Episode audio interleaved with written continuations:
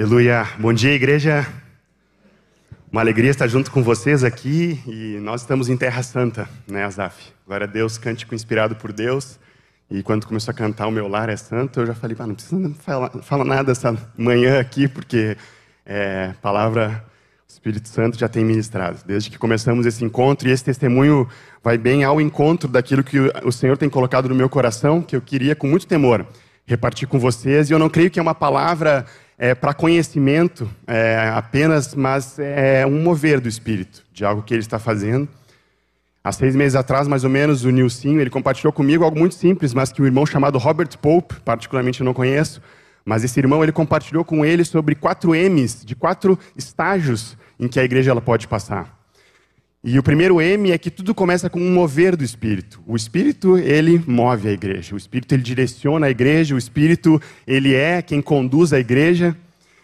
E o que pode acontecer muitas vezes é que o Espírito, como ele vem de onde ele quer, ele sopra para onde ele quer, às vezes ele pode mudar esse mover, não mudar princípios, doutrinas, fundamentos, não isso, mas às vezes formas de fazer, ou ele, ele quer apontar para algum caminho diferente, e pode ser que muitas vezes nós nos prendamos àquele mover anterior e não acompanhemos o mover do Espírito. E aí esse mover, ele pode, naquela tentativa de manter ele, nós podemos cair no segundo M, que é um movimento. E aí nós tentamos, pela nossa força, muitas vezes manter aquilo que tínhamos, e o Espírito já está direcionando alguma outra coisa, e a gente fica num movimento. E o que acontece é que esse movimento, que não tem mais o impulsionar do Espírito, ele pode muitas vezes, e é com muito temor que eu falo isso por causa da minha vida, e isso tem sido uma palavra de Deus, rema na minha vida, mas pode ser que esse movimento ele vai muitas vezes é, perdendo essa força e aí para preservar aquilo nós transformamos em métodos. E aí não, então sim, nós funcionamos assim. E eu sou, né, quem me conhece sabe que eu amo métodos e organização das coisas, e esse é um risco gigantesco de não acompanhar o mover do espírito e querer viver a vida do reino através de métodos. Só que o grande problema disso é que nós precisamos do fogo do Espírito, nós precisamos da condução do Espírito, e aí corremos o risco de cair no quarto M, que é um monumento. E aí eu olho para trás muitas vezes e vejo: olha como Deus fez na minha vida, olha como Deus fez no nosso meio, olha como Deus fez, mas o Senhor, Ele continua a soprar o seu Espírito para a igreja. E eu creio que Ele tem nos direcionado, Ele tem restaurado muitas coisas, e uma das coisas que, por misericórdia de Deus, é, eu queria compartilhar aqui com vocês que eu tenho absoluta convicção que é do Espírito, de que o Senhor ele tem querido restaurar no nosso meio sobre o que é o reino de Deus. O que é a igreja e qual é a relação dela com o reino de Deus, não como nós enxergamos o reino de Deus e como nós enxergamos a igreja, mas como Deus a vê. Ele é o Senhor da igreja, ele é o cabeça da igreja e ele continua a agir por meio do seu corpo. Nós não podemos desassociar Cristo, o cabeça, de Cristo, o corpo. Só existe Cristo, o cabeça e o seu corpo. E Cristo continua agindo agora através do seu corpo, que é a plenitude, a palavra diz em Efésios, daquele que a tudo enche em todas as coisas. E com muito temor, eu gostaria de, nesta manhã, repartir um pouco do que eu creio que é um mover do Espírito, de restaurar algumas coisas que talvez muitos aqui já saibam, assim como eu já sabia, mas que de certa forma eu estava mais para movimentos e métodos do que seguindo o mover do Espírito. E Ele quer restaurar a nossa visão nessa manhã, e eu queria te convidar para fechar os olhos junto comigo aqui, e nós, Espírito Santo, te damos toda a liberdade nessa manhã. E nós queremos te dar liberdade para que tu lave os nossos olhos, para que nós enxerguemos a igreja como tu enxerga. Nós enxerguemos, Senhor, o reino de Deus como tu enxergas, Senhor, não os nossos padrões, nos nossos conceitos, naquilo que nós criamos muitas vezes de como nós achamos que deve ser a igreja. Mas nós pedimos que nessa manhã tu lave os nossos olhos espirituais, Senhor Jesus, para enxergarmos, Senhor, a tua noiva e o teu corpo, Senhor, da forma que tu enxergas, Senhor. Para a honra e glória do teu nome, em nome de Jesus.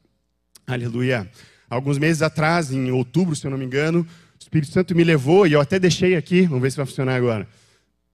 Não, então acho que tu vai ter que passar aí. Tu clicou no programinha ali Vamos ver. Senão tu passa aí para mim. Aí.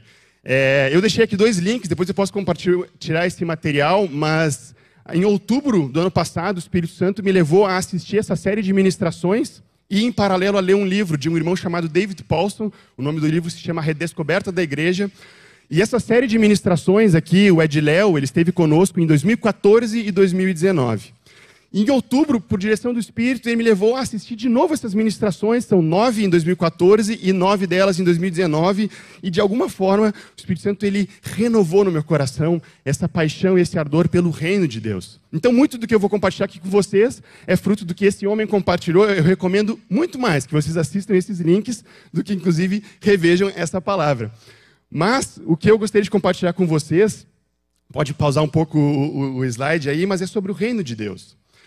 E essa expressão, o reino de Deus, o reino dos céus ou o reino, ela aparece cerca de 133 vezes no Novo Testamento. A gente já começa a olhar a relevância do tema do reino de Deus. Basicamente, ele é o centro dessa mensagem do Novo Testamento. Se nós formos olhar desde João Batista, ele começa a anunciar o quê? O reino de Deus. Aí a gente vai avançando, o próprio evangelho que Jesus proclamava era o quê? O reino de Deus, o evangelho do reino. Percebam a importância, a tônica que todo o Novo Testamento dá no reino de Deus. Jesus mesmo, quando ensinou os seus discípulos a orarem, ele disse: Venha o teu reino, faça a tua vontade. O evangelho, ele disse que seria pregado o evangelho do reino por todo mundo até que ele voltasse. Ou seja, essa tônica dada por Jesus, pelos apóstolos, por João Batista, ela continua sendo ênfase hoje. O evangelho do reino precisa e vai ser pregado até que ele volte. O que é o evangelho do reino? O que é o reino de Deus? Pedro, quando ele pregou em Pentecostes, ele falou sobre o quê? A resposta é fácil: o reino de Deus.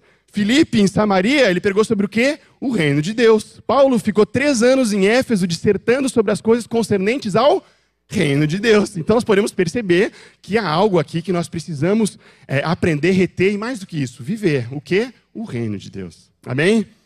A síntese, amém? Glória a Deus.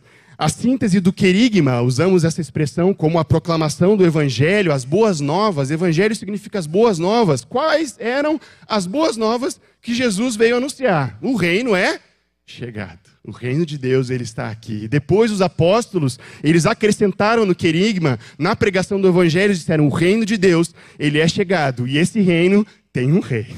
E esse rei, ele tem um nome. E esse nome é o nosso Senhor Jesus. Ele é o Quírios. Essa expressão Quírios, a maioria já conhece, mas ela significa a nossa máxima e indiscutível autoridade. Ele manda, ele governa, ele é o Senhor da igreja. Senhorio e reino, eles são sinônimos. O evangelho do reino, ele tem um rei.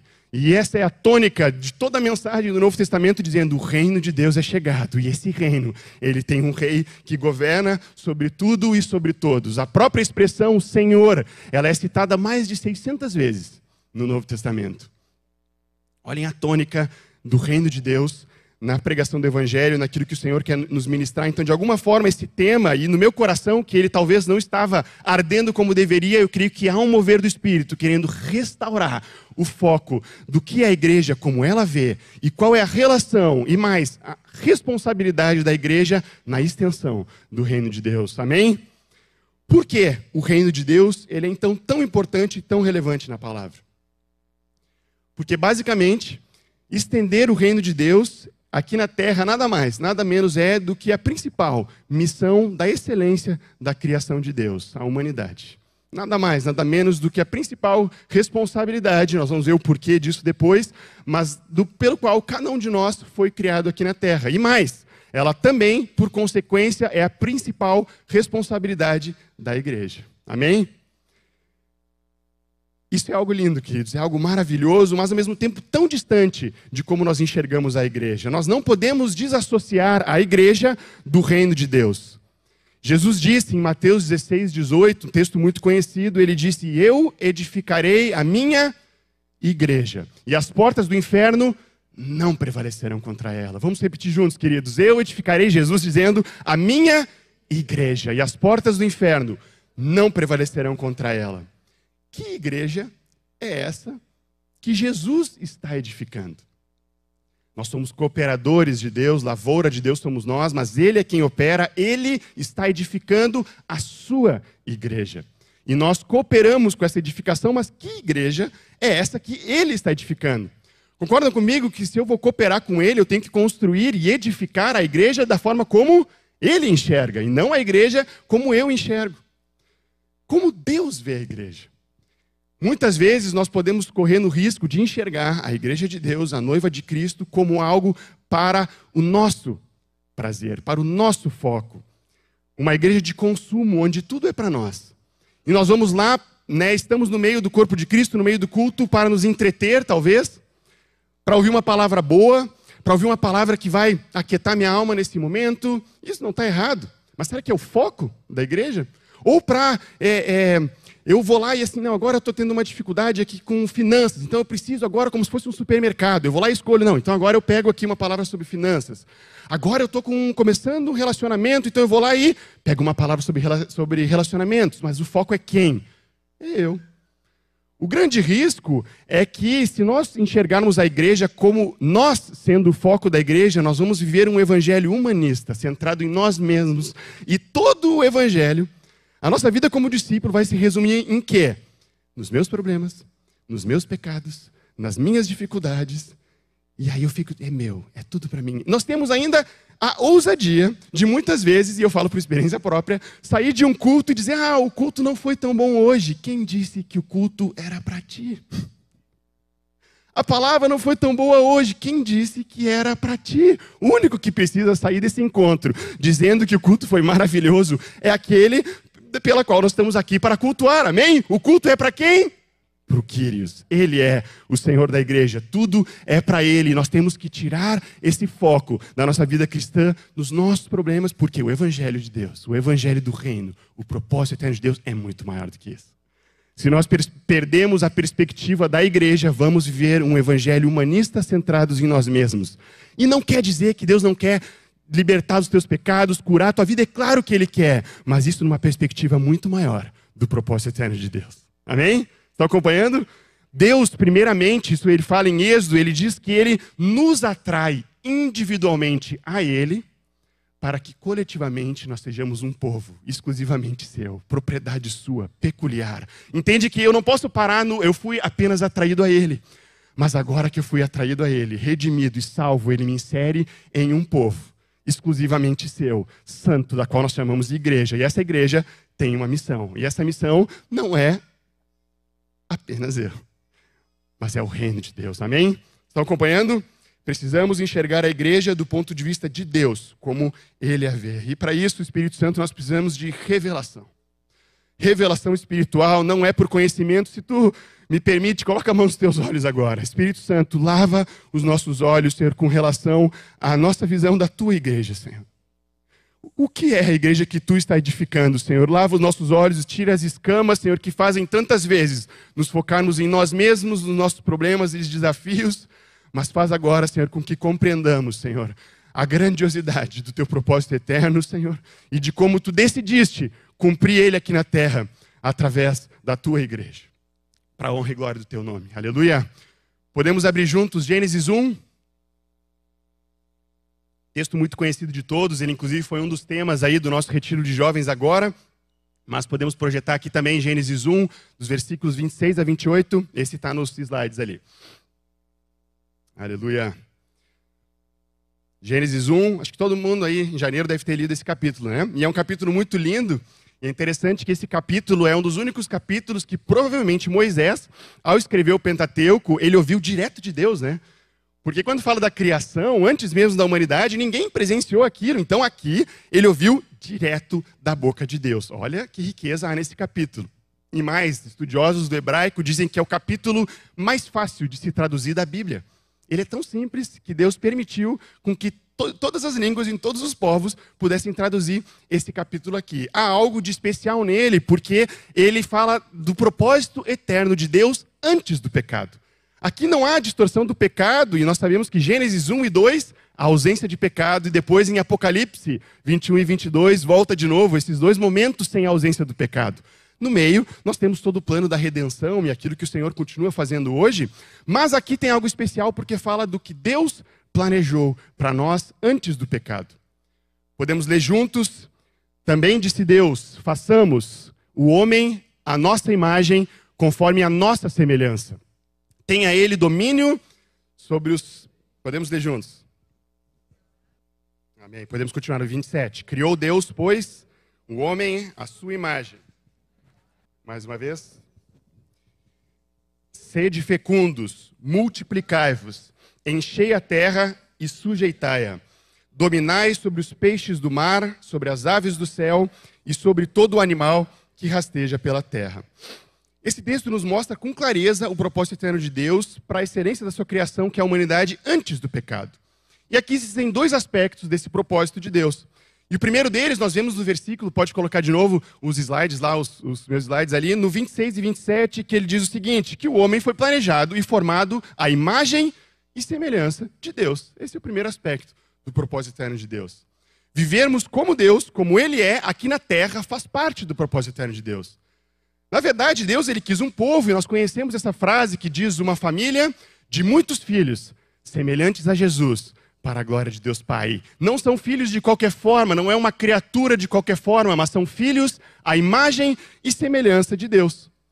O que acontece é que Deus, desde a eternidade, e é difícil a gente entender o que é eternidade, nem pensa muito nisso, né? Mas quando a gente olha para trás na eternidade do tempo, Deus já era, ele já existia, porque Deus é. E esse nosso Deus, ele é um Deus triuno, ele já existia em perfeita comunhão, relacionamento, intimidade do Pai, do Filho e do Espírito Santo. E o que acontece é que Deus se agradava tanto, pode, é o próximo ali, pode passar. Ele se agradava tanto do seu filho que ele quis multiplicar a vida do seu filho na sua criação na humanidade. Então Deus, ele coloca na criação, através do sopro do seu espírito, a vida e a santidade de Deus, a glória de Deus e coloca a imagem e semelhança de Deus no homem para multiplicar a imagem e semelhança do seu filho. E ele mesmo diz, né, o pai nos evangelhos fala: "Este é meu filho amado, em quem me comprazo, em quem eu tenho todo o meu prazer, a minha alegria". E esse prazer ele quis estender para uma criação de filhos e filhas, a imagem e semelhança de Deus. Amém? Esse é o primeiro aspecto da criação. Mas agora nós temos um segundo aspecto, que ele diz o seguinte: quando e somente se a criação ela viver a imagem e semelhança de Deus aqui na terra, ela vai poder cumprir o segundo aspecto, que é o que? O propósito do reino de Deus. Nós vemos no versículo 26 e 28 que o homem foi criado para dominar a terra, presta atenção, exercer a autoridade de Deus aqui na terra e estender o reino de Deus aqui na terra. Se nós vivemos de acordo com a imagem e semelhança de Deus, nós vamos viver de acordo então com esse propósito eterno de Deus, a vida dele, a santidade dele em nós, refletindo a imagem de Cristo. Mas ao vivermos dessa forma, nós temos autoridade então para exercer domínio sobre a terra, governo sobre a terra e, consequentemente, estender e multiplicar a imagem e semelhança de Deus por toda parte. Estão acompanhando? E esse é o que nós chamamos do propósito do reino de Deus, estender a imagem e semelhança de Deus por toda parte. Então eu coloquei, pode passar no próximo slide aí, um resumo sobre o que a gente falou até agora. Nós fomos, o propósito eterno de Deus tem a ver com um povo. Nós sabemos que esse povo é de uma família de muitos filhos e nós sabemos hoje que essa família ela é a igreja. Mas esse povo não é de qualquer forma, ele é a sua imagem e semelhança, a sua vida e santidade. E a sua vida em santidade, hoje, nós sabemos que ela vem através da pessoa do Espírito Santo em nós. Quando somos redimidos de novo, nós temos a vida e santidade de Deus dentro de nós.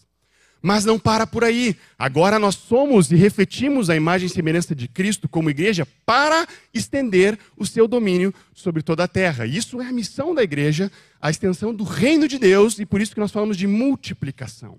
Deus nunca mandou a igreja ficar parada, é ou não é? Né, Azaf?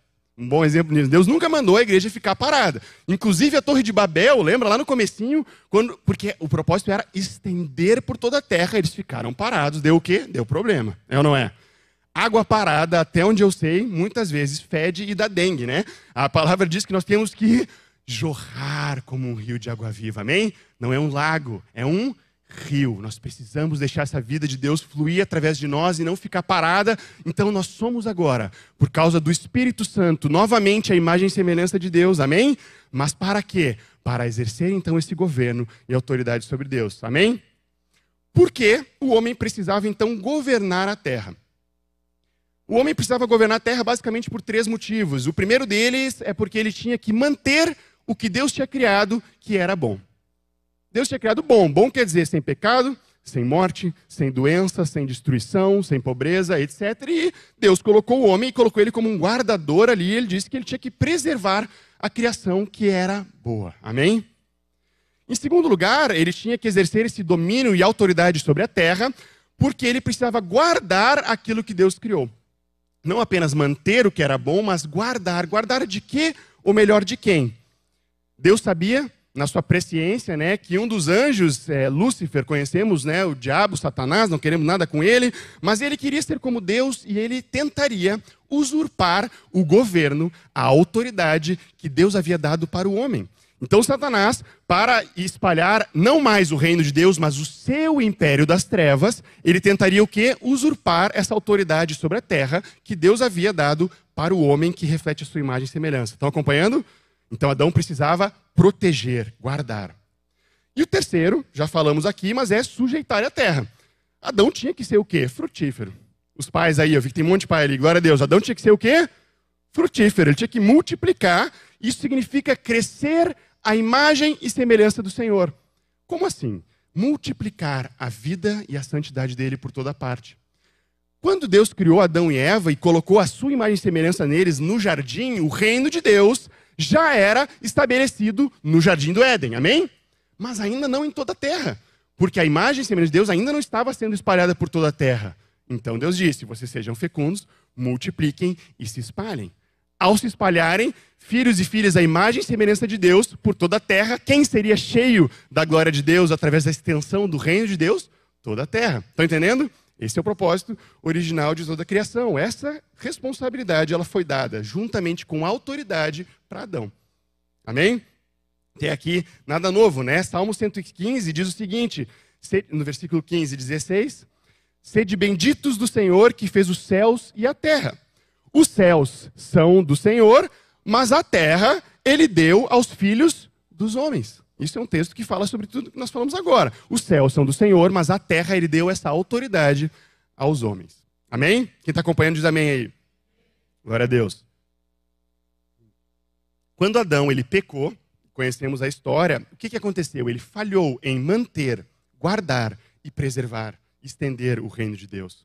O poder de governar a terra, ele é então usurpado de Adão por causa do pecado.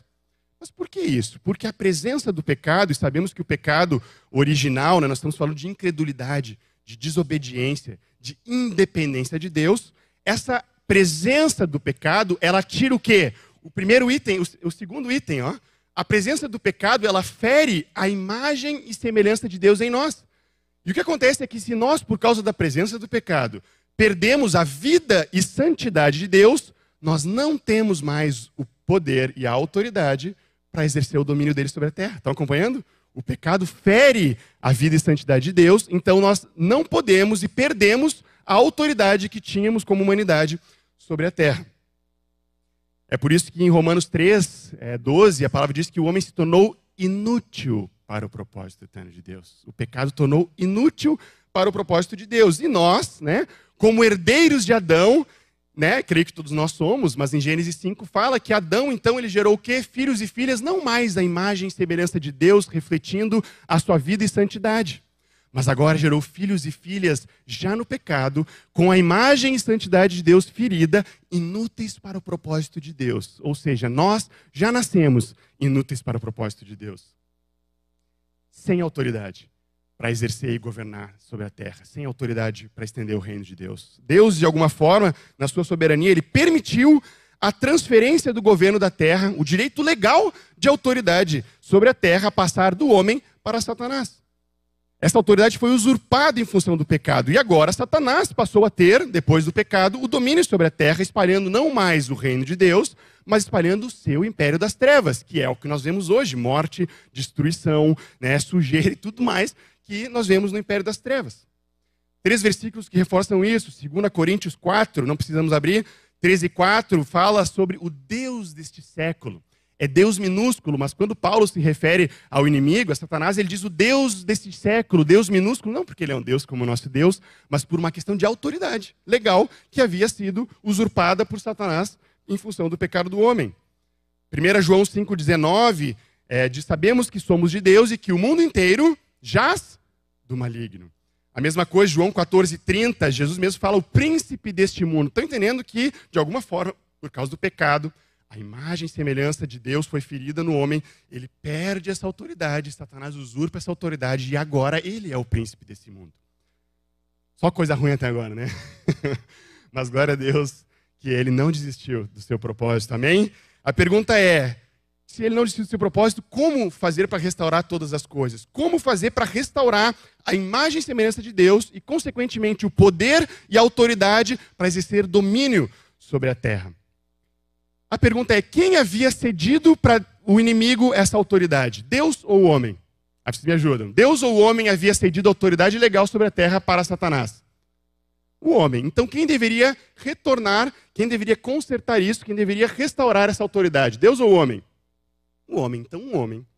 Um homem deveria restaurar isso. Só que acontece que todos já nascem inúteis para o propósito de Deus. Então é impossível alguém restaurar o propósito eterno de Deus, a não ser que se alguém nascesse sem pecado.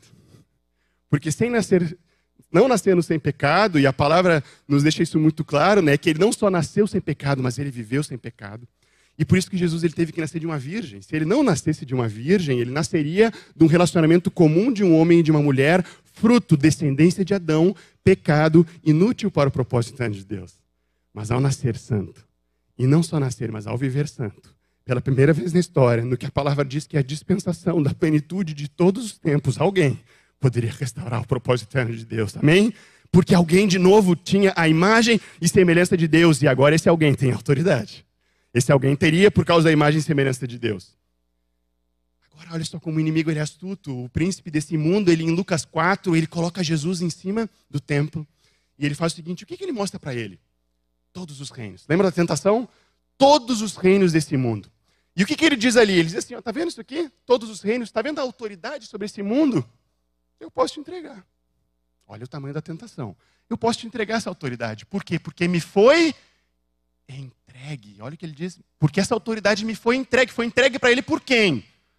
Por Adão, pelo homem. Então ele diz para Jesus: Olha, Jesus, está vendo isso aqui que tu veio fazer? Restaurar todas as coisas? Todos esses reinos do mundo e essa autoridade são minhas, porque me foram entregues por Adão, eu tenho direito legal sobre isso. E podem ser teus. Olha o tamanho da tentação. Podem ser teus, se contanto me adorares. Graças a Deus, Jesus não restaurou a autoridade de todas as coisas pelo atalho proposto por Satanás, mas pelo caminho da cruz. Ele escolheu viver sem pecado, ele não quis pegar esse atalho do inimigo e ele não tinha pecado, e quem não tem pecado não merece o salário do pecado, que é a morte. Ninguém tirou a própria vida dele, e ele mesmo disse: Eu, espontaneamente, a dor ao entregar a sua própria vida sem pecado, o único, a imagem e semelhança de Deus, ele não merecia a morte, mas ele deu a própria vida para restaurar todas as coisas e mais, a morte não podia segurar ele. Deus, então, aquele que não havia pecado, não podia ser retido pela morte, então Deus o ressuscitou, rompendo os grilhões da morte. Amém? Porquanto não era possível que ela fosse retida por ela. Jesus, quando ele veio, ele veio restaurar duas coisas.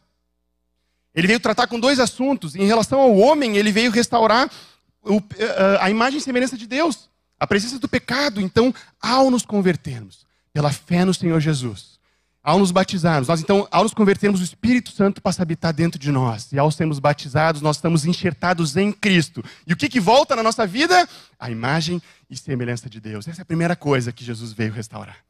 A imagem e semelhança de Deus em nós, através da pessoa do Espírito Santo. Amém? A segunda coisa, o segundo assunto que ele veio lidar é com a questão da autoridade. É uma relação a Deus. Em Jesus, como homem, ele vem com essa missão de retomar essa autoridade. E aí nós sabemos o que acontece. Jesus, ele não tinha pecado, ele dá a própria vida. Deus, ele então ressuscita dentre os mortos. E aí nós sabemos que pelo que também, Deus, ele o exaltou. E lhe deu o nome que está acima de todo nome, para que agora ao nome de Jesus se dobre todo o joelho nos céus, na terra e debaixo da terra, e toda língua confesse que agora Jesus Cristo é o Senhor. Ele retomou essa autoridade de volta. Ele, por causa de uma morte sem pecado, Deus o ressuscita e o exalta e coloca ele assentado acima de tudo e sobre todos. E naquele momento, Jesus ele retoma essa autoridade. Só que sabe o que ele faz com isso? Pode passar para o próximo slide. Quem havia perdido a autoridade? Deus ou homem? Então Jesus ele diz assim, ó, agora sabe o que vocês fazem? Toda a autoridade ela já me foi dada. Então agora vocês vão e peguem o mundo de volta. Façam discípulos por toda parte, em todas as nações, estendam o meu reino. A imagem e semelhança de Deus foi restaurada em vocês por causa do Espírito Santo. Agora vocês vão, e essa autoridade que eu reconquistei na cruz, eu entrego a vocês, a igreja, aquele que é o meu corpo, a plenitude daquele que é tudo enche em todas as coisas. Ele diz: vai e pega o mundo de volta. Deus havia perdido alguma coisa no pecado? Deus perdeu alguma autoridade que ele tinha no pecado? Hebreus diz que ele sustenta o universo inteiro na palma da sua mão. Deus não havia perdido nada. Quem havia perdido a autoridade e governo legal sobre a terra éramos nós. Então Jesus não veio para retomar uma autoridade que ele havia perdido, ele veio retomar uma autoridade que nós, como humanidade, havíamos perdido. E é por isso que ele vai e entrega essa autoridade para a igreja e agora ele diz: vai e estende o meu reino por toda parte a vinda de Jesus, a restauração do propósito eterno de Deus e o envio, a grande comissão da igreja, ela é o cumprimento do propósito de Deus lá em Gênesis, que foi manchado por causa do pecado. É nessa hora que eu acho que Jesus merece uma grande salva de palmas, queridos. Aleluia. Aleluia. Eu não sei se nós estamos conseguindo entender bem, pode passar um próximo slide. Eu não sei se a gente está conseguindo entender muito bem tudo isso. Mas Paulo sabia que muitos deles também não compreendiam essa revelação, e aí em Efésios 1, podemos abrir juntos? Aleluia. Em Efésios 1, versículos 15 a 23, Paulo ele explica isso para eles. Olha o que, que ele diz para aqueles irmãos da cidade de Éfeso. Ele fala o seguinte: Por isso também eu, presta atenção no texto, tendo ouvido a fé que há entre vós, no Senhor Jesus e o amor para com todos os santos, eu não cesso de dar graças por vós, fazendo menção de vós nas minhas orações. O que, que Paulo falou até aqui, né? Que ele não cessava de orar por eles por alguma coisa. Pelo que é que Paulo não cessava de orar por eles? Versículo seguinte: ele orava então, sem cessar, para que o Deus do nosso Senhor Jesus Cristo, o Pai da glória, vos conceda espírito de sabedoria de revelação no pleno conhecimento dele, e que sejam iluminados os olhos do vosso coração Peraí, então até aqui o que está dizendo o texto? Paulo não cessava de orar por aqueles irmãos. Por quê? Para que eles recebessem espírito de sabedoria, revelação, conhecimento, os olhos do coração fossem iluminados. Vocês concordam que era para que eles entendessem alguma coisa, né? Sabedoria, revelação, conhecimento, olhos do coração iluminados. Ou seja, Paulo orava pra, todos os dias para que essa igreja entendesse alguma coisa. O que é que era para que eles entendessem? Para saberdes qual era, versículo 18, a esperança do seu chamamento, a riqueza da glória da sua herança nos santos e a suprema grandeza do seu poder para com os que cremos, segundo a eficácia do seu poder. É muito poder que eu acho que eu não consigo nem explicar. Mas o que a gente acompanha até aqui? Paulo orava todos os dias por essa igreja para que eles entendessem alguma coisa. O que é que eles tinham que entender? O tamanho do poder. Que poder é esse? Versículo 20. O mesmo poder que exerceu ele, Deus, em Cristo, ressuscitando dentre os mortos e fazendo-se assentar à sua direita nos lugares celestiais, acima de todo principado e potestade e poder e domínio e de todo nome que se possa referir, não só no presente século, mas também no vindouro. Então Paulo orava todos os dias para que eles entendessem alguma coisa. O que era o tamanho do poder? Que poder é esse? O tamanho do poder que é o mesmo poder que exerceu Deus ao ressuscitar Jesus, e colocar ele acima de todas as coisas, exaltado sobre tudo e sobre todos. E versículo 22. E pôs todas as coisas debaixo dos pés de Jesus. E para ser o cabeça, para que Cristo então exerça esse poder, exerça essa autoridade aqui na terra, ele deu a igreja, a qual é a plenitude daquele que a tudo enche em todas as coisas. Estão entendendo? Paulo orava, cara, vocês precisam entender que esse mesmo poder que ressuscitou Jesus dentre os mortos e colocou ele acima de todas as coisas, para que agora Cristo, o cabeça, exerça essa autoridade na terra, ele dá esse poder à sua igreja, o seu corpo, a plenitude daquele que a tudo enche em todas as coisas. Eu não sei se nós estamos entendendo aqui o tamanho da revelação, da responsabilidade que nós temos ao sermos igreja de Cristo.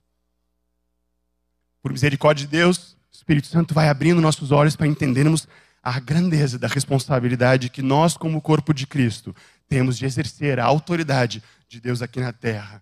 Rogério disse: Ele continua a operar. Ele continua a operar. através do seu corpo, a igreja, a plenitude daquele que a tudo enche em todas as coisas. Amém? Então, recapitulando, Deus deu a autoridade para a humanidade, porque eles refletiam a sua imagem e semelhança aqui na terra. E ele disse: agora se espalhem por toda parte e multipliquem a minha imagem e semelhança, estendam o meu reino, porque eu dei autoridade para vocês. Mas no pecado o homem então perde essa autoridade. E Jesus, pelo caminho da cruz, ele então restaura essa autoridade e ele nos comissiona e diga: agora vão e cumpram aquilo pela qual cada um de vocês foi criado. Estender o reino de Deus, porque isso traz glória para o nosso Pai. A imagem dele sendo espalhada por toda parte. Amém? O que acontece é que, para finalizar aqui, eu queria pegar um exemplo que eu aprendi com o Ed Léo. Dei uma mudada nas, nas imagens aqui, mas aprendi com ele. E talvez para gravar na nossa mente para o resto da vida, assim como na minha, desde que eu ouvi, em 2019 gravou. Podemos colocar os slides ali. Mas quando Paulo ele fala em Efésios 1, 22, pode passar uns três aí. Um, não, não, volta um, volta um, volta um. Volta mais um. Isso aí, ó. Presta atenção aqui então. Pode voltar ali no Mateus 16. Aí. Volta mais um. Aí. É, o que acontece é que o mesmo texto, a mesma expressão que Paulo falou em Efésios 1, 22, ele diz o seguinte: ele deu toda a autoridade à igreja. Lembra? Nós vimos isso agora. Essa expressão igreja é a mesma expressão que Jesus disse: Eu edificarei a minha igreja. Estão acompanhando? Jesus está edificando a sua igreja, essa mesma igreja que ele deu toda a autoridade. Mas que igreja é essa? Esse mesmo termo, ele é o termo, pode passar mais um, um só. Ele é o termo eclésia, pode escrever com K também, né, Zé? Mas assim, eclésia, esse termo, ele é o que está escrito ali, igreja. Então Jesus disse: Eu edificarei a minha eclésia. Estão acompanhando? Isso é em grego, tá? Eu, não que eu fale grego, mas esse aqui eu fui atrás. É, eu edificarei a minha eclésia. Paulo disse que toda autoridade foi dada à eclésia. O que é essa eclésia que Jesus está edificando? Agora pensem comigo, o que é essa igreja que ele está edificando? Né? Ele diz que edificarei a minha igreja e as portas do inferno não prevalecerão contra ela. Agora pensem comigo, se eu convidar vocês para construir, para edificar alguma coisa. Vocês concordam comigo que ou vocês têm que saber o que é essa coisa, ou eu tenho que explicar para vocês o que é, é ou não é? Então, por exemplo, se eu convido vocês para edificar, para construir um restaurante. Sabem o que é um restaurante? Então a gente já entende, né? Não, edificar um restaurante, eu preciso o quê? De um lugar, eu preciso de um buffet, né? Ou eu preciso de garçons, eu preciso de alguém para cobrar o valor depois, eu preciso de uma cozinha, preciso de pessoas para trabalhar na cozinha. Então, vocês já mais ou menos entendem, porque eu convidei vocês para edificar alguma coisa que vocês conhecem, é ou não é? Vamos pegar outro exemplo. Se eu convidar vocês para edificar uma escola, vamos edificar uma escola junto. Não, entendi, uma escola, preciso de um lugar, né? Eu preciso de professor desculpa, preciso de professores, eu preciso né, de responsáveis pedagógicos, eu preciso né, ter ali toda uma organização. Vocês já entenderam o que, que é, porque vocês sabem o que significa essa palavra. Amém? Terceiro exemplo, vou convidar vocês para edificar, sei lá, um time, um time de futebol. Vocês entenderam? Não, eu preciso de né, tantos jogadores, eu preciso de um técnico, eu preciso de um preparador físico, eu preciso de um campo para eles treinarem. Vocês já entendem o que é esse conceito, porque eu convidei vocês para edificar alguma coisa conhecida. Agora pensem comigo que se eu convidar vocês para edificar alguma coisa que vocês não conhecem, por exemplo, venham edificar comigo o meu Rumba Catamal. Edifiquem comigo o Rumba Catamal. O que, que é isso? Né? Eu lembro do Ed Léo falando isso. O que, que, que, que é. Você concorda comigo que, no mínimo, eu tenho que explicar para vocês o que, que é? É ou não é? Porque se eu não explicar, vocês vão ficar confusos e não vão conseguir edificar isso comigo. Então eu deveria explicar. Agora preste atenção. Por que Jesus disse para eles: Eu edificarei a minha igreja, a minha eclésia, e as portas do inferno não prevalecerão contra ela. E ele não explicou o que era a eclésia. Por quê? Acontece que a palavra eclésia não foi inventada por Jesus. A palavra igreja não foi, a palavra não foi inventada por Jesus. Essa palavra eclésia, na verdade, ela já era utilizada 400 anos antes de Jesus, na época dos gregos clássicos, Platão, Aristóteles e Sócrates. E aí, quando Jesus disse, eu edificarei a minha eclésia, aqueles homens entenderam. Porque essa palavra já existia. Estão acompanhando? Já existia, então eles entenderam. Ah, tá, vamos edificar contigo a tua eclésia. Agora, o que é então que significava a eclésia na época de Jesus? Porque ele disse e os caras entenderam. Estão acompanhando? Quem está acompanhando diz amém. Aleluia. O que, que era essa eclésia, tá? Na época do Império Romano, ele, eh, na época de Jesus, né, Israel estava sob o domínio do Império Romano. E naquela época, todos os reis, eles tinham uma eclésia. Era chamado de eclésia dos reis. Todo rei tinha uma eclésia. O rei de Roma tinha uma eclésia, o rei da Grécia tinha uma eclésia, né? todos os reis, o rei grego também, eles tinham uma eclésia. Próximo slide. O que, que significava a eclésia dos reis? Ela era uma assembleia governamental, um grupo de pessoas chamadas para fora, elas poderiam ser cidadãos civis ou militares, chamadas para fora para se tornarem um conselho representativo da cidade ao lado do rei. Então todo rei tinha o seu conselho representativo. Esse conselho eram pessoas chamadas para fora da sociedade comum para fazerem parte junto com ele da tomada de decisão sobre o seu reino. No Império Romano, eles eram chamados da população comum, mas nos anos de Jesus, em especial naquela época, esses homens que eram chamados da eclésia, eles eram essencialmente militares. Eles eram soldados que tinham que ter passado por pelo menos dois anos de treinamento militar e após esse treinamento militar de dois anos, os mais qualificados, eles eram então chamados para fora para fazerem parte de um conselho representativo junto com o rei para a tomada de decisões a fim de expandir o seu reino. Olha o que é eclésia, estão entendendo? Isso é eclésia na época de Jesus. Então essa eclésia, ele expandia o seu reino, né? ele, ele é, tomava decisões junto com o rei para expandir o seu reino, e ele se encontrava uma vez por semana. Essa eclésia, uma vez por semana, se encontrava numa reunião chamada Assembleia. E essa reunião não era um show, não era um stand-up comedy, né? E coitado do pastor, às vezes, que tem que ser o comediante e agradar né? a, a, a plateia de espectadores, mas não era. Não era uma reunião para o seu bel prazer, era uma reunião para tomada de decisões junto com o rei para a extensão do seu reino. Isso era a igreja, a eclésia se reunindo. E aí eu pergunto, como se estendia um reino naquela época? Pedindo, por favor? Como se estendia? Guerras, conquistas, militares. Então, a eclésia, naquela época, era um grupo de pessoas militares chamadas para fora para fazerem parte de um conselho de tomada de decisão junto com o rei, a fim de tomarem decisões para a extensão do seu reino através de conquistas militares. Estão acompanhando? Olha o que os discípulos entenderam quando Jesus chamou ele para edificar a sua igreja. Vamos pegar um exemplo aqui. No quarto século, o Império Romano, ele depois ele foi conquistar a Espanha, né, a Península Ibérica. Isso aconteceu depois da época de Jesus, mas só como exemplo aqui. Então o que acontece? O imperador romano ele queria conquistar um novo povo. A Península Ibérica, por exemplo. E aí o que ele fazia? Vou reunir na Assembleia a minha eclésia. E aí ele juntava essa eclésia. Deixa eu mostrar para vocês, pode passar um slide aqui. Talvez todos já viram uma eclésia. Quem já viu num filme, eu, eu, gosto de filme de época, assim, né? Isso aqui é uma eclésia, só eu. Não, levanta a mão aí, não tem problema aí. Ó, isso aqui era uma eclésia naquela época. Um conselho de pessoas, pode passar mais um slide, nós vamos ir seguindo aí, tá?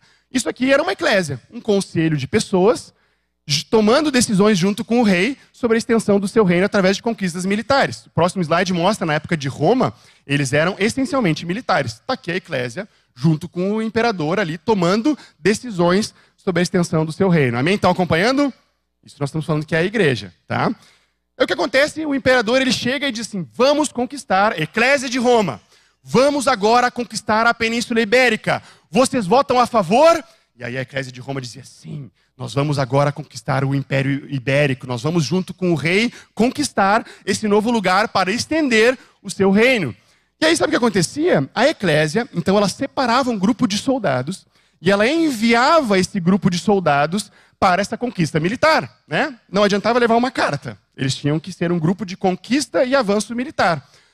E esse grupo de soldados, ele era liderado por um general. Eles mandavam um general junto, que era enviado para liderar este exército na expansão do reino de Roma. Pode passar um. O nome desse general era o Apóstolos. O nome do general enviado pela eclésia para estender o reino de Deus era chamado de apóstolos. O termo apóstolo não foi também inventado por Jesus.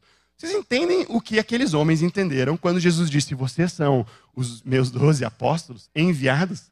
Aqueles homens não estavam brincando, eles entendiam, nós fazemos parte de um conselho deliberativo junto com o rei para a extensão desse reino, porque agora nós refletimos a imagem e semelhança de Deus, então temos a autoridade do rei para exercer domínio sobre a terra, então nós somos enviados para estender esse reino. Estão acompanhando? Diz amém comigo.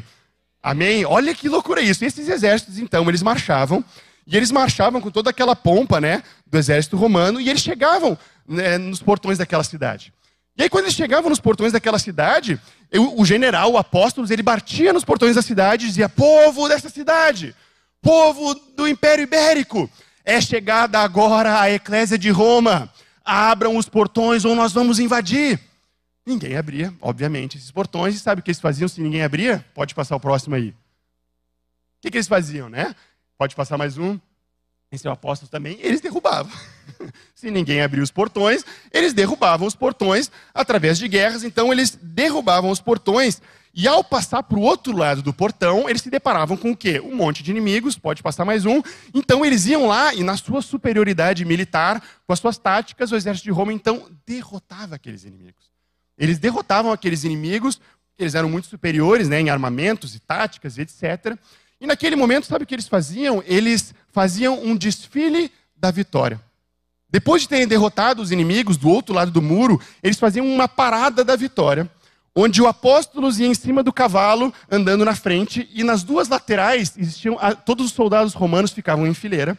E naquelas fileiras, no meio delas, iam todos os inimigos amarrados, humilhados, e eles passavam por toda a cidade, demonstrando que agora o exército de Roma havia se estendido até aquele lugar, havia dominado aquele lugar. E olha só o nome desse desfile. Esse desfile, na época, pode passar mais um, ele é chamado de triunfo. Esse desfile da vitória é chamado de triunfo, e é por isso que a palavra diz que Jesus, ele na cruz, publicamente, os expôs ao desprezo, triunfando sobre eles na cruz. É isso que está querendo dizer. Ele triunfou sobre a cruz numa parada da vitória, e naquele momento, eles marchando, toda a cidade reconhecia agora que eles haviam sido conquistados por Roma. Estão acompanhando? O que é a igreja de Cristo? Naquele momento, o apóstolo ia no meio da praça e ele subia em cima de um palanque no meio de uma praça com toda a cidade e o exército romano junto e ele começa a fazer algo muito especial. Pode passar mais um slide. Naquele momento, ele começava a pregar o evangelho do reino.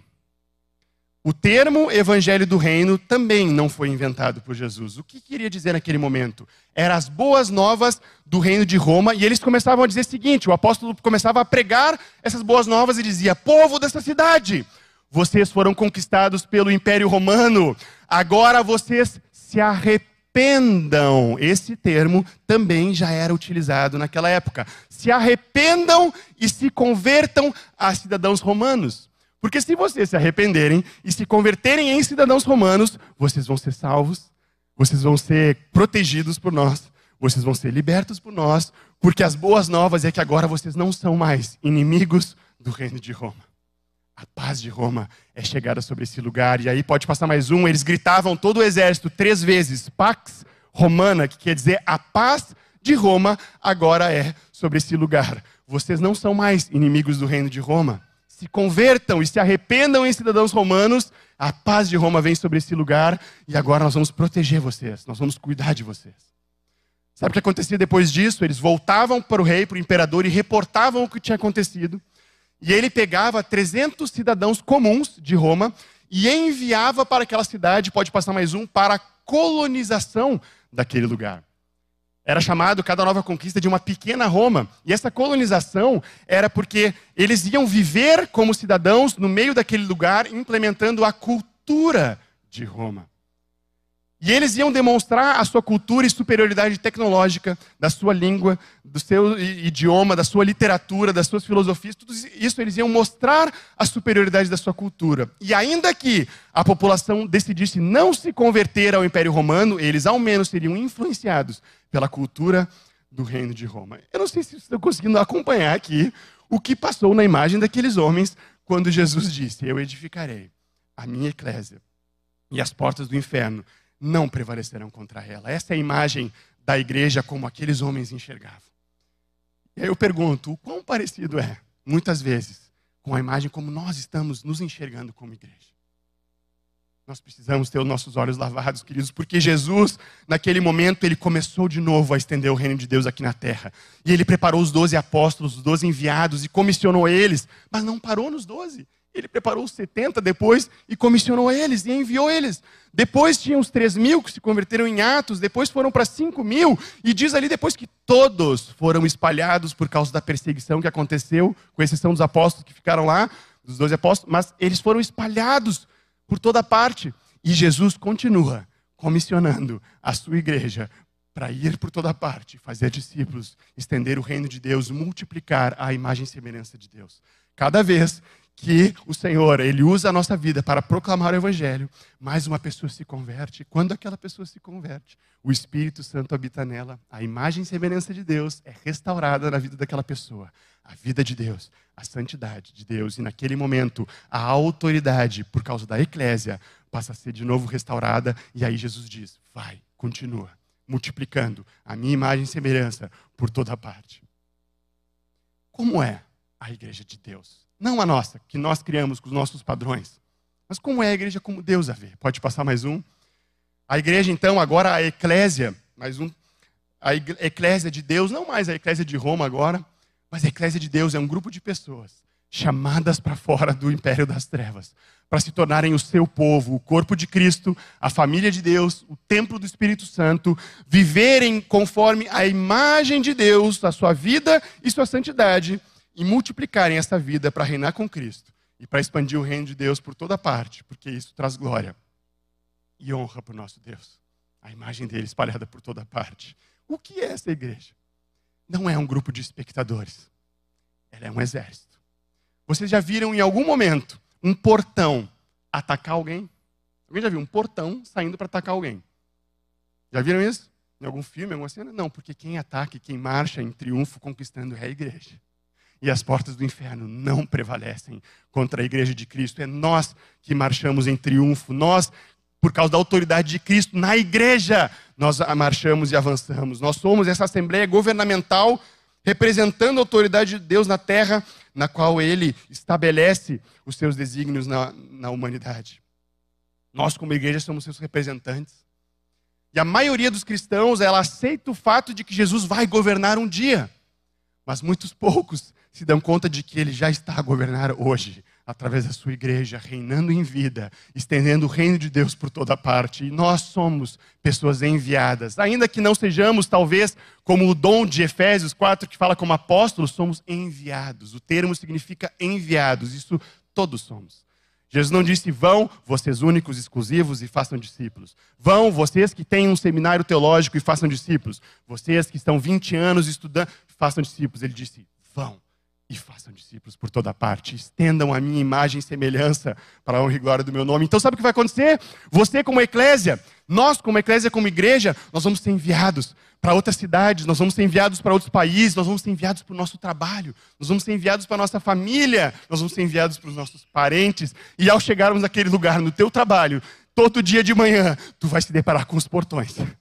Tu vai se deparar com portões naquele lugar portões de escravidão portões de pecado, portões de morte, portões de depressão, portões de angústia, portões de desespero, portões de suicídio. E queridos, o mundo inteiro carece da glória de Deus. E ao chegarmos naquele portão, sabe o que nós temos que fazer como igreja? Povo do meu trabalho, é chegada agora a eclésia de Deus. Abram esses portões, porque as pessoas que estão lá dentro, os nossos colegas, os nossos vizinhos, os nossos parentes que não conhecem Jesus, eles não são o inimigo, eles são os prisioneiros nessa guerra. Eles não são os inimigos, são os prisioneiros. E nós fomos enviados para trazer libertação. Isso é a cultura do reino. Não é um jargão, não é uma palavra da moda gospel. É nós, com a autoridade da igreja, estabelecendo a imagem e semelhança do reino dos céus em tudo aquilo que ainda não reflete a imagem e semelhança do reino de Deus aqui na terra. Eu pergunto para vocês: tem ansiedade e depressão no céu? Tem ou não tem? Então, nós, como igreja, fomos chamados para trazer a imagem do reino dos céus aqui na terra e curar, libertar essas almas cativas pelo inimigo. Eu pergunto para vocês: existem enfermidades no físico no céu? Então, nós, como igreja, fomos chamados para exercer autoridade e estabelecer cura naquele lugar. Existem pessoas que não reconhecem o senhorio de Cristo e são salvas, redimidas pelo sangue dele no céu? Então, nós, como igreja, somos chamados para trazer redenção e salvação para essas vidas. Vocês estão entendendo? Então nós vamos nos deparar com esses portões no nosso dia a dia. E existem duas formas de derrubar um portão: a fácil e a difícil. A difícil é tu arrebentar aquele portão, como nós vimos ali. A fácil é se você tem as. É ou não é?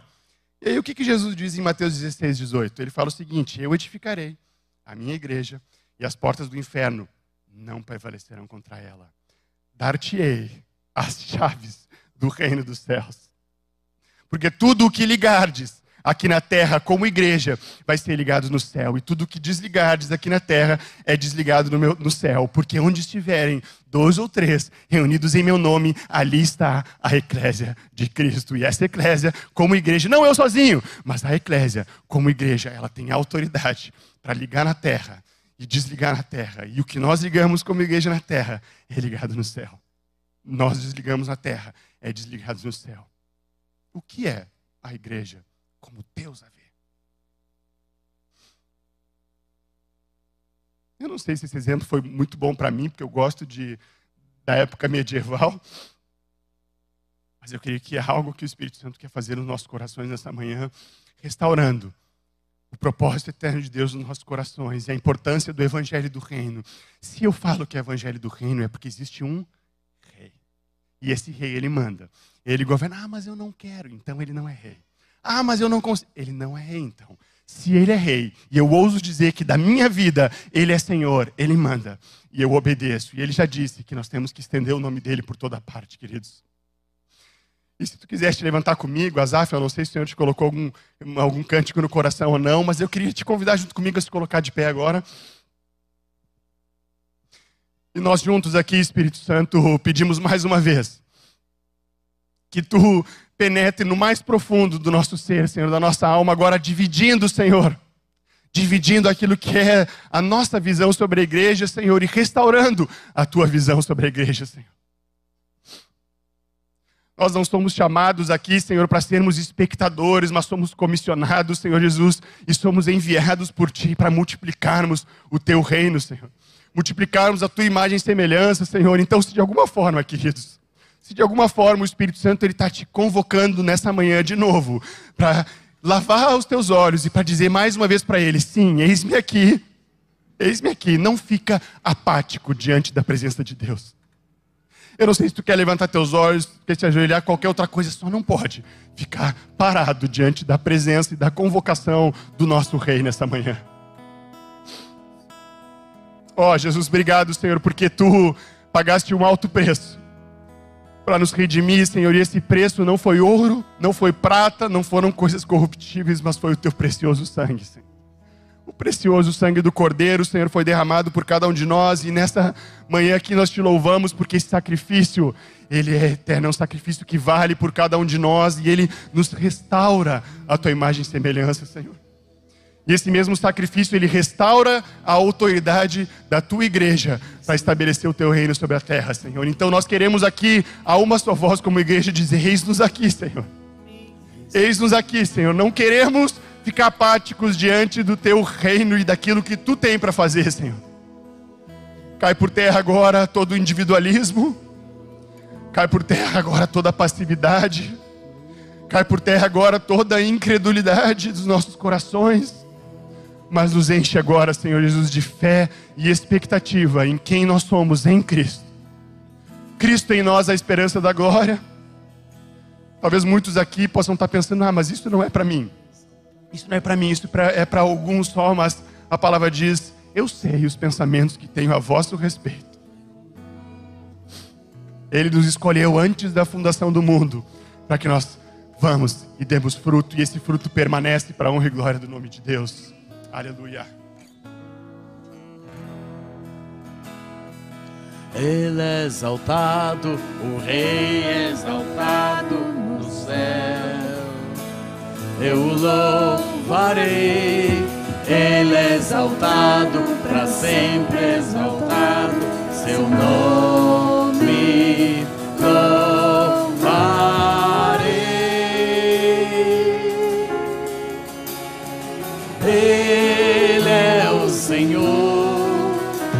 verdade vai sempre reinar.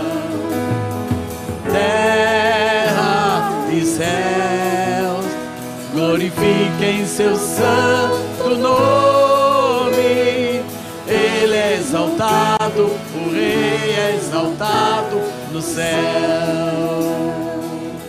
Ele é exaltado, Ele é exaltado, o Rei é exaltado nos céus. Eu louvarei, Ele é exaltado para sempre exaltado, seu nome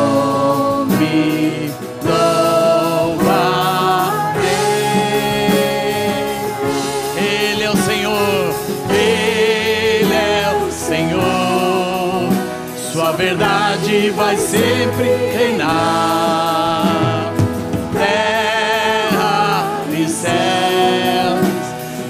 Glorifiquem seu santo nome. Ele é exaltado, o Rei é exaltado no céu. Ele é o Senhor. Ele é o Senhor. Sua verdade vai sempre reinar. Terra e céus glorifiquem seu santo nome. Exaltado, o Rei é exaltado no céu. Ele é exaltado, o Rei é exaltado no céu.